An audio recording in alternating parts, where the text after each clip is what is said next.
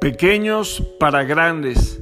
De repente vamos caminando por la vida y vemos grandes cosas, grandes personas, grandes edificaciones, grandes castillos, grandes logros, inventos, cosas que se han legado a la humanidad enormes y pensamos que así nacieron. Pero si de repente reflexionamos y vamos analizando la situación de cada una de ellas, está comprobado que no, la mayoría iniciaron con pasos pequeños. ¿Y qué quiero decir con pasos pequeños?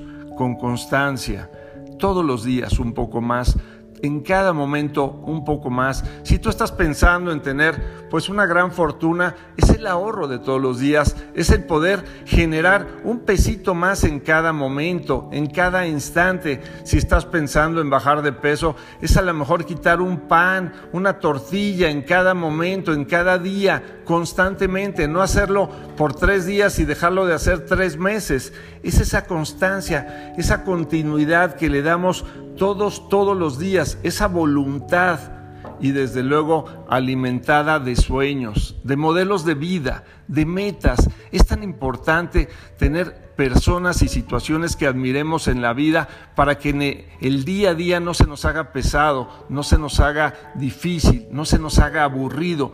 Cuando tú tienes a alguien a quien admiras, un modelo de vida, cuando tú tienes un plan soportado por mucha fe, y vas dando ese pasito a pasito todos, todos los días, la verdad es que cuando volteas hacia atrás, lo decía un gran, gran empresario, trabajé tanto durante tantos años y no gasté dinero que cuando volteé para atrás ya había edificado una fortuna.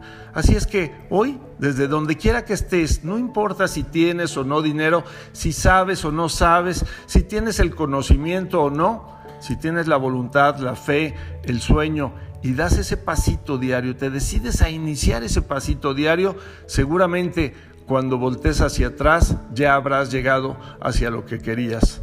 Soy tu amigo Ricardo de Antuñano y este es el mensaje para hoy. Un abrazo, bendiciones.